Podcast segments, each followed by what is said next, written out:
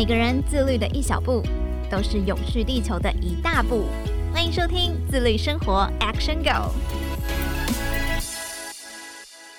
各位听众朋友，大家好，欢迎收听《自律生活 Action Go》，我是怡璇。你平常会带环保杯或者是餐盒出门吗？我自己会，因为现在有蛮多店家都有自备环保杯的优惠价。这个折扣确实蛮吸引人的，让大家都想要踏出永续生活的第一步。因为我自己当初就是从环保杯的折扣开始的，后来就自己延伸到带餐盒出门。而现在妈妈气候行动联盟也推出了自备餐盒减费的活动。今天我们特别邀请到了妈妈气候行动联盟的秘书长杨顺美，顺美姐来到节目当中跟大家做分享。欢迎顺美姐。谢谢，我是杨胜美，我现在在妈妈气候行动联盟担任秘书长的工作，非常高兴今天有机会来跟大家分享这个自备餐盒的方案。我想有些朋友可能对“妈妈气候行动联盟”这个名字比较陌生一点点。如果我们说“妈妈监督核电厂联盟”，可能大家会更有印象。其实“妈妈气候行动联盟”是在去年二零二二年的时候才改名的。这边就想要先请问一下顺美姐，当时为什么会改名呢？那成立的目的跟理念又是什么？是的，谢谢。因为我们这个“妈妈监督核电厂联盟”它当时成立的时候呢，有比较盛大的记者会，然后呢，也刚好有一些。社会事件，所以大家比较清楚。二零一三年的年初的时候，国内呢有一个事情在进行中，就是核四的预算又要被追加。那立法院当然吵吵闹闹的很多。其实，在之前呢，我主要是在富邦文教基金会工作。二零一一年，我想大家应该可以知道，二零一一年有个大的事情在亚洲地区，就是日本的核电厂的意外。可是呢，我觉得台湾人当时可能只是觉得说，啊，那个意外，嗯，好像很严重。但是呢，我们并没有因为这样，我们就去想说，哎，我们的核电厂有没有问题？可是呢，如果我们细究一下啊，你像日本人，我们都觉得日本人比我们还要谨慎啊，谨慎，对不对？啊，个盯紧。可是呢，他们核电厂也会出意外，那我们核电厂不会出意外吗？我们都把核电这个议题当作是一个政治议题，是一个蓝绿哦互相对抗的一个议题，所以很多人可能都跟我一样，就不太想涉入这种政治的部分。二零一二年的时候呢，有一天我老板就跟我说：“阿美，我觉得我们应该来关心一下那核电议题。”我说：“啊，核电议题？”我就说：“老板，你玩真的吗？”哈，然后他就说：“哎，我们把这个事情搞清楚一下哈。”然后我们就开始看很多资料，发现说：“哦，其实核电的东西好像……”不是我们单单想象说啊，它就是一个政治议题，它其实是生活议题，影响比较多。所以后来在二零一二年的时候呢，刚好国会里头在审这个呃最佳预算，二零一三年的年初呢，就是要对决这个事情。那那时候呢，我老板就发了信给他的一些校友们，就是希望大家去关心那个核电这个问题，特别是核四呢，它过去有很多的 bad record 哈，然后就想大家去注意啊，然后也希望大家啊来看我们台湾的一些能源使用的问题。所以呢，那一年就在二零一三年三月八号成立的大会，隔天呢就刚好是反核运动以来啊最多人参加的一个。反核运动，那也是我第一次。我今天看，简直是跟个嘉年华一样，你知道吗？你就看到很多幼稚园老师带着学生出来，妈妈背着小孩出来，大家走这个总统府附近啊，然后我们走就沿着那个中华路那边走。所以那个事情就大家对妈妈监督核电厂联盟比较多人听到这个声音啊，听到这个名字。可是呢，呃，我们成立之后，其实我们不是只有关心核电的哦，因为你会关心你要用不用核电，你自然就是会关心说我们整个能源使用的问题嘛，哈，到底是些什么样的能源比例嘛？因为你关心到能源比例，你自然而然就会跟整个国际的趋势绑在一起。什么趋势呢？就是减碳。哦，对，跟气候变迁有关，这样子绑在一起的。所以，我们虽然叫做妈妈监督核电厂联盟，在过去，可是呢，我们事实上除了监督核电厂之外，我们也对于能源政策发展、再生能源、能源转型，以及对于这个气候变迁对抗里头的减碳，其实是很大努力的。这个名称一直用着，大家大家只注意到我们关心核电厂。对，但是呢，我们因为也做其他的嘛。那一直到了二零二一年，就年底那个核四的公投案过了之后，我们都觉得我们的会员们、我们的老板们，然后都觉得说，我们应该让我们的名称更贴近我们的行动，特别是在哦，从二零一八年之后哦，其实大家已经不是在叫做 climate change，我们就叫那种 climate emergency，已经是一个紧急的状态了哈、嗯。所以呢，我们就觉得说应该有更多的行动出来，所以我们才改名称叫做妈妈气候行动联盟。所以其实不管是妈妈监督核电厂联盟，还是妈妈气候行动联盟，都是希望我们的地球环境可以越来越好了。没错，对、嗯。但其实另外一个我自己也蛮好奇的，就是我自己知道顺梅姐的背景啊，其实之前她的背景是跟我们在同一个行业，都是一样是媒体业，而且有十五年的经验。是什么样的缘分让您来到了基金会，让您来到了妈盟呢？我有时候每次都跟人家开玩笑说啊，你要是做了太多那种不太好的事情，以后你要为他赎罪。我就经常这样开玩笑，但事实上有时候也有这种味道。为什么？因为我之前有十五年在媒体工作，然后呢，后来我又去念了一个研究所，然后又回到媒体有一年多，然后之后有一个机会，我再到基金会去的。之前我都是在媒体工作，所以我很清楚媒体运作的那个模式，很清楚一个讯息出来的时候，它后面有多少影响它的这个条件，谁发了这个新闻哈？什么样因素下要发这个新闻哈？那这个新闻主要他希望去影响些什么人哈？这个新闻的真实与否相关这些东西，可是我们一般人在看新闻的时候哦，比较少这样去思考。现在很多人就会觉得说，啊，你可能电视有播呢，哈，只要电视有播的，他就那就是真的。其实现在哦，在一个分众的这个社会里面呢，我觉得现在比较好的是，大家不会那么容易就被骗了哈。可是呢，也有一个问题，就是你立场是绿的，你就看绿媒体的这个报道；立场是蓝的，你就看蓝媒体的报道，还是一样无法分辨真假，然后。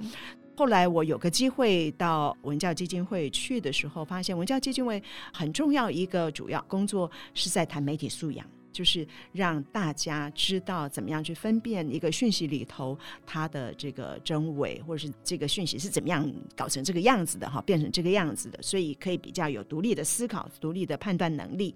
这个也就是我过去呃十几年的呃媒体经验。刚好后来在做文教基金会工作的时候，刚好可以有一个验证，然后刚好可以有一个呃贡献过去所学的这种机会。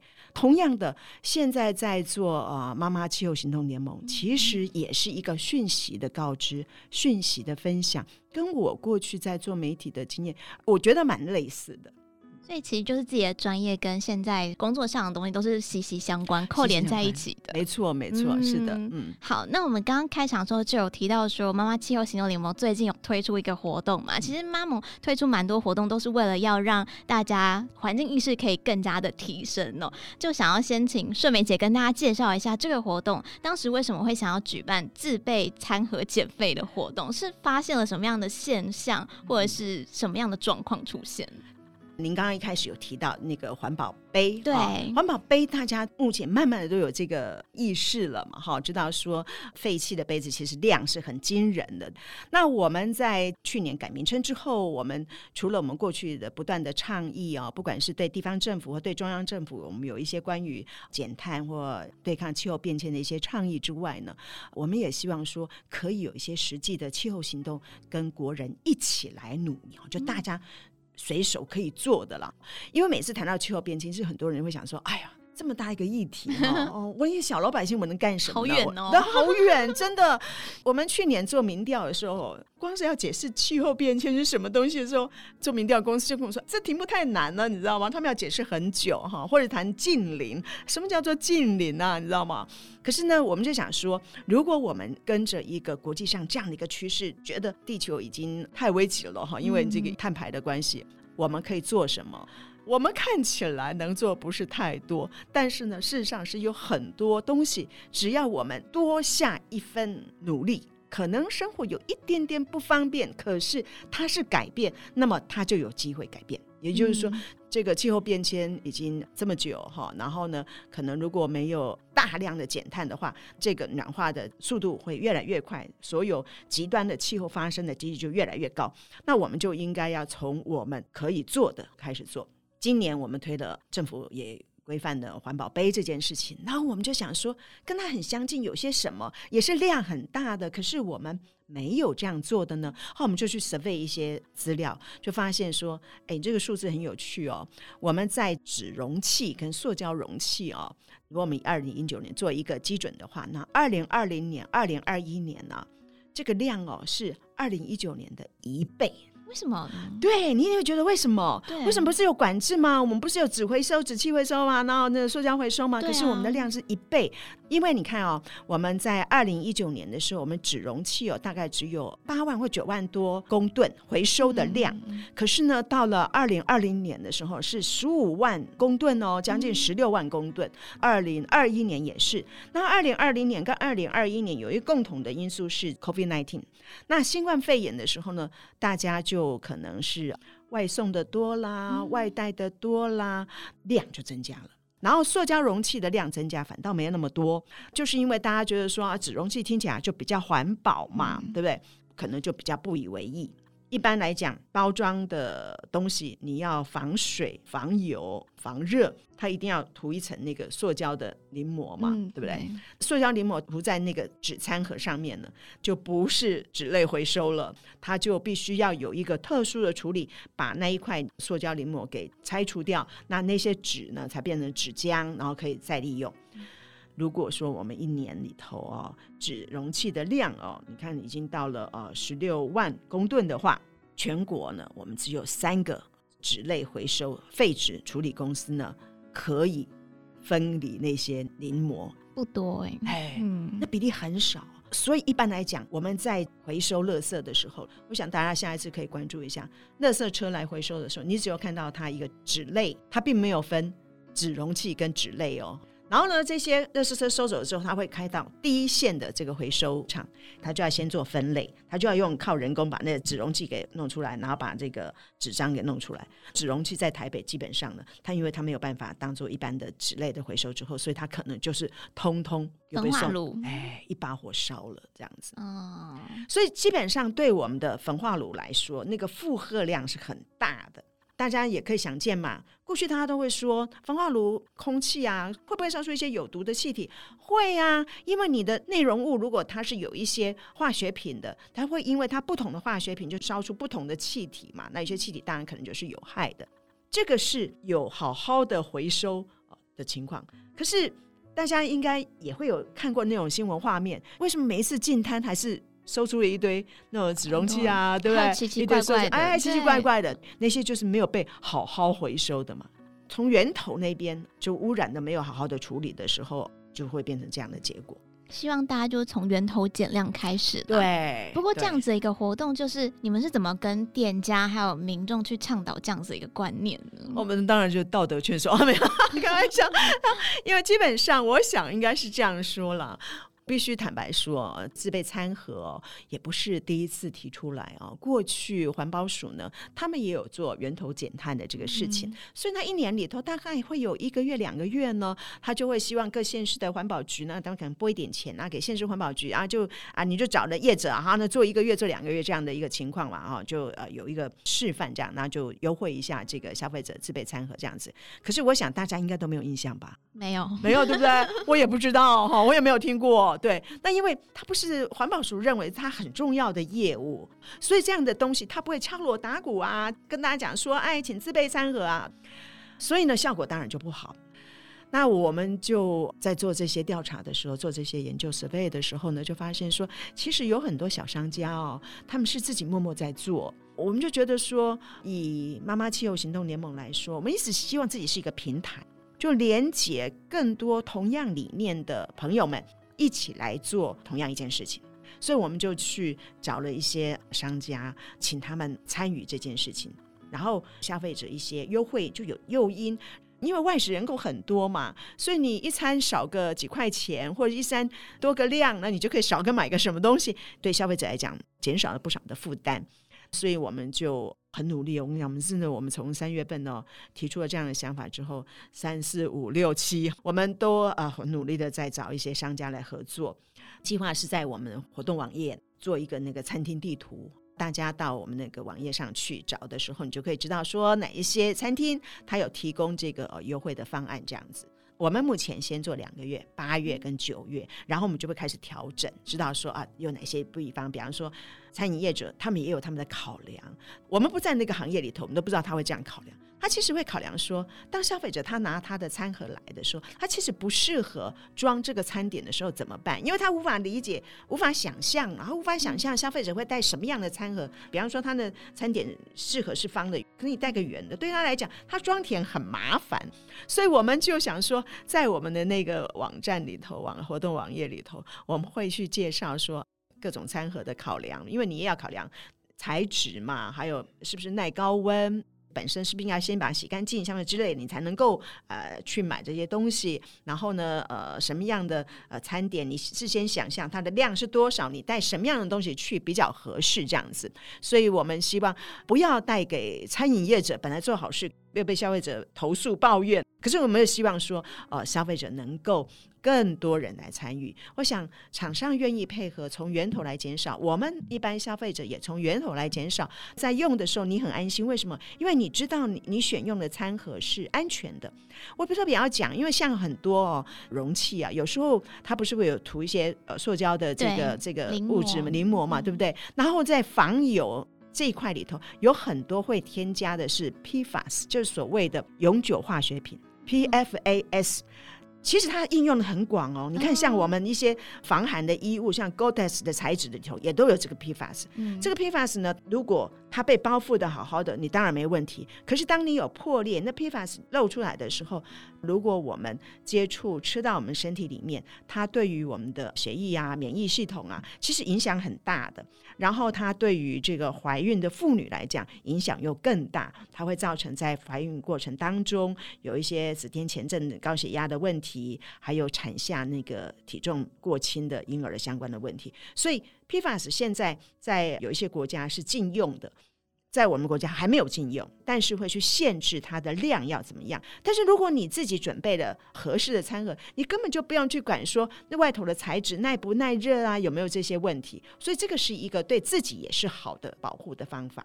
所以其实自备餐盒不是只有环境友善，还可以减少对我们身体的影响。这部分是我很少，几乎是没有听过的。对，因为一般人比较不会去注意到这个部分。嗯、我们对于餐具的安全性来说，特别是塑胶餐具的安全性来说，我觉得台湾在这部分。不是像有些国家肯剩的那么多，特别是像 PFAS，PFAS 这种东西哦，在哪一些东西经常会看到呢？比方说像包汉堡的那个包装纸，嗯、那些纸纸袋类的东西，因为它要防油嘛，所以它基本上就会有那种材质。那现在很多的这个国家。有限制的时候，他就会希望说你要使用其他的替代品，但是你知道吗？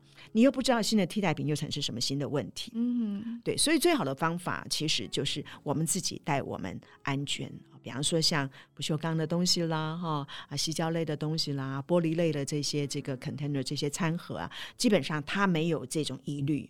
现在大家可能比较有意识的是塑胶袋或者塑胶容器，觉得只要不用塑胶类的就可能比较好，就是没想到说，哎，原来纸容器类还有那个临摹的一些问题会产生。是是，嗯、另外还有一种塑胶，其实也是令人担心的，它叫做 PLA 哦，PLA 的叫做可分解塑胶。大家有想说，生物可分解塑胶听起来环保嘛？对不对？嗯、生物可分解嘛。其实我跟你讲，这是一个想象的美好。为什么它叫想象的美好？PLA 啊，这个可分解塑胶啊，它要在高温潮湿的土里埋六个月之后，它的那个微生物呢才能去分解它。你想想，台湾哪里有那个土壤？可以高温五六十度潮湿，然后埋了六个月，然后去分解它，基本上是很难的，所以基本上是不行的。PLA 哦，这个可分解塑胶呢，它的外貌跟一般的塑胶餐盒、塑胶的那个餐具啊，什么一些东西啊，长得很像。然后呢，我们在回收的时候都会丢在一起。本来那些 PE 或 PP 哈材质的这些塑胶类的物品呢、它可能可以再回收再利用，但是呢，因为加上 PLA 放在一起嘛，那你从外貌上其实很难分辨了哈，那个 PLA 就成为一颗屎。就是让那 PV 跟 PE 的材质都不能使用了，所以如果在那个第一线的那个回收的那个地方，他没有把它分得很好的话，混在一块了，那么就会有这样的问题。所以到后来 PLA 在台湾是不能回收，大家回去哦仔细看，通常在我们的那个回收标志里头，它编号七号，编号七号就是 PLA 材质的。环保署今年终于八月一号开始啊，PLA 材质的这个餐具八大类的场所是不能够再使用的。它问题真的好多，你知道，光是回收的这个学问就很大。我们很多时候我们都觉得啊，通通丢到那边，其实就是增加第一线回收人的那个负担了。负担，对，我们现在全部都是人工在做这种，对，很难机器分，太细了。我不知道哎，AI 行不行啊？希望未来可以。没有，我们要源头减量啦，垃圾减少之后就不用这么多人去负担这些了。对，因为因为源头减量，后面就没有回收的。这种问题，然后他在生产这些塑胶或者是纸容器的时候，它基本上就要使用能源嘛，就有碳排嘛。然后我们再吃完它，然后我们再回收又有碳排，所以基本上它是 double 的，你知道吗？所以这个量如果能够减少，其实是很可观的。嗯，那顺梅姐说这个活动是从三月开始筹备，对，一直到目前是规划到八月。哦，我们目前是这样，我们规划在七月份的时候有个记者会，然后我们是八月份、九月份是活动正式开跑的，所以大概八月一号之后，大家就可可以在妈妈气候行动联盟的网站上看到我们这个自备餐盒有何不可哈，然后去看到你所在的县市里头有哪一些这个餐饮业者，他有提供这些优惠的方案。这次很感谢很多的这是那种连锁店，他们愿意来投入。因为这个是没有经费补助哦，他们要自己吸收这些费用的。嗯，应该也就是已经意识到环境真的是需要做改变了啦。对，其实我也很好奇说，说那顺美姐是从什么时候发现说我们的环境好像跟以前不太一样，我们需要在行动上做一些改变？我想大家应该都会就有感觉，你夏天越热嘛，冬天特别冷。另外一个，就台湾来说，台湾呢经常会碰到呃，就是干旱。台湾的这个平均雨量哦。其实是不少的，那个是我们综合了台台风期的时候，哎，对对对对，嗯、但是分布起来的时候是很不均的，这不患寡而患不均，我们就是不均，有些地方甚至都要缺水啊、哦，要限水。这种状况会越来越严重哦，特别是像今年呢、哦，国际上几个像联合国的气象组织呢，他们就说今年呢是一个很辛苦的年，为什么呢？因为几个国家都验证了，就是说那个圣婴现象又开始了哈、嗯。今年有圣婴现象，有圣婴现象的时候就会很极端，很极端。那所以呢，像今年啊，欧洲前一阵子都是高温。其实我们环境就一直不断的在变得越加不是那么的适合居住了，我们才需要去守护这个地球，守护环境了。没错，我们应该是这样说。我觉得短期内要去恢复过去一个大家觉得啊是一个适合人类居住的这样的一个地球呢，不是那么容易，因为毕竟已经呃发生了啊。然后呢，碳排这么多，可是呢，我们可以做的就是减缓，我们可以去把那个速度减慢一下，这样子哦。嗯那如果可以慢慢的把碳排减少哈，甚至像现在大家说二零五零哦，这个近零碳排哦，可以把人所产生的跟呃吸收的减少的达到 zero 哈，达到零这样情况，那么我们就有机会去遏制恶化这种速度。可是呢，整个地球要恢复到哦。觉得啊，以前那种，哎，那那那还要那要还更多的时间，在我们这一代，在我了哈，我的这一代里我看不到，所以现在非常非常重要的是，年轻人必须要有行动。我觉得在谈气候变迁、谈减碳的这个过程，需要年轻的人啊，我们要从小就给他们观念。其实我前一阵子在参加很多的一些近年的社会沟通会议的时候啊，我就会跟他们说，哎，你们不能老是找那种老人来参加这种会议，哎。我们在为现在十几岁的人规划他二十岁、三十岁以后的世界是怎么样，可是他却无法参与，这样公平吗？不公平，对不对？他会说：“你们搞出这样一个地球，然后要我们这些人，我们年轻人来承担，不像话吧？对不对？”所以我们要把年轻的孩子给拉进来。他们要为他们将来的这个环境哦，将来他们会活得比我们更久的。他活得比我们更久的时候，他的世界是怎么样？他的地球是怎么样？我觉得这个是很重要的。嗯，所以其实每个人都要为地球尽一份心力了。嗯、那顺美姐可不可以分享你平常的永续生活日常？坦白讲，我开始做那个，不管是从过去妈妈监督核电厂联盟哦，或者是妈妈气候行动联盟哦，我就开始不搭计程车啊。Oh. 我希望我的行为跟我所倡议的东西是可以一致的，也就是言行要一致。嗯、所以我会花很多的时间在走路，花很多的时间去搭公车。我有时候早上我就必须提早出门，像我现在我住的地方到我的办公室，我要走二十分钟到捷运站，然后呢搭了十分钟的捷运，我要走十分钟到我办公室。就是我一天早上里头，我四十分钟的交通里头，其实我三十分钟在走路。那有时候我为了要可以搭公车，我就必须真的就要去找我在哪个地方会搭到公车，所以我真是非不得已绝不搭计程车。我觉得我们很多在做倡议的人，你就必须要让自己很多的行为是跟你所倡议的东西是一致的。比方说，像我的办公室里头我就有两三个餐盒。啊，比方说，我有一个大钢杯哦，你知道我第一次拿大钢杯去买东西吃的时候，刚开始老板们会很压抑，但是后来他慢慢就适应，就喜欢。嗯、我特别喜欢拿我的大钢杯去买那种酸辣汤饺，你看多好，它放在里头啊，就很方便，很合适的。我也会有那个方盒的，比方方盒的，我可能是选去买自助餐的时候啦，炒饭的时候，我就会放那些东西。小的玻璃碗有盖子的，去吃自助餐的时候，他可能有个饭啦，哦，那饭我就。会放在我的那个玻璃碗的上面，这样子。那我觉得，为什么我们会提自备餐？可能也是因为我一直做这个事情，就我就很希望说，这样的事情可以有更多人来做啊。但是也很多人跟我讲说，它有难度，因为呢，餐盒就不是你可以直接放在你包包里头的嘛，哈。所以我就说啊，那上班族你就放在你办公室嘛，你就不要带回去嘛。啊、你中午出去吃饭的时候，你就可以直接带出去了。那如果说你晚上回家还要再买一份外食回家，那你就再放一个盒子这样。当然你可能会不方便一点，但是呢，我最近的体验就是这样。我慢慢都会跟人家说，如果你想要你现在的生活方式一点都没有改变，然后可以减少碳排，那是不可能的。嗯、我们要减少碳排，我们势必就从我们现在生活模式里头就是必须做调整嘛。如果没有调调整怎么可能减碳呢？从哪里减起？所以就要改变我们的生活啊！就像刚刚顺梅姐提到说，现在几乎都不搭计程车了，用走路的方式，其实除了减少碳排之外，也有益身心健康。对，嗯、我想说，我一天里头其实我没有办法特别挑时间去运动。早晚的这种上下班的时候，刚好就是我一个可以运动的时间，我也觉得挺好的。有时候我就会特意的走得快一点，你知道吗？啊、让那个走哎，对，就健走，嗯、让那个心跳数快一点，这样子也是一种运动了，心肺的训练。嗯，顺美姐觉得你心中最理想未来地球是什么样子？我参加很多的那个会议哦，担任咨询委员会什么之类这样子，然后我看每个县市在排他的这个减碳的路径的时候啊，我也经常这样说，我说。你们可以告诉一般小老百姓哦，你的二零五零净零是一个什么样的图像？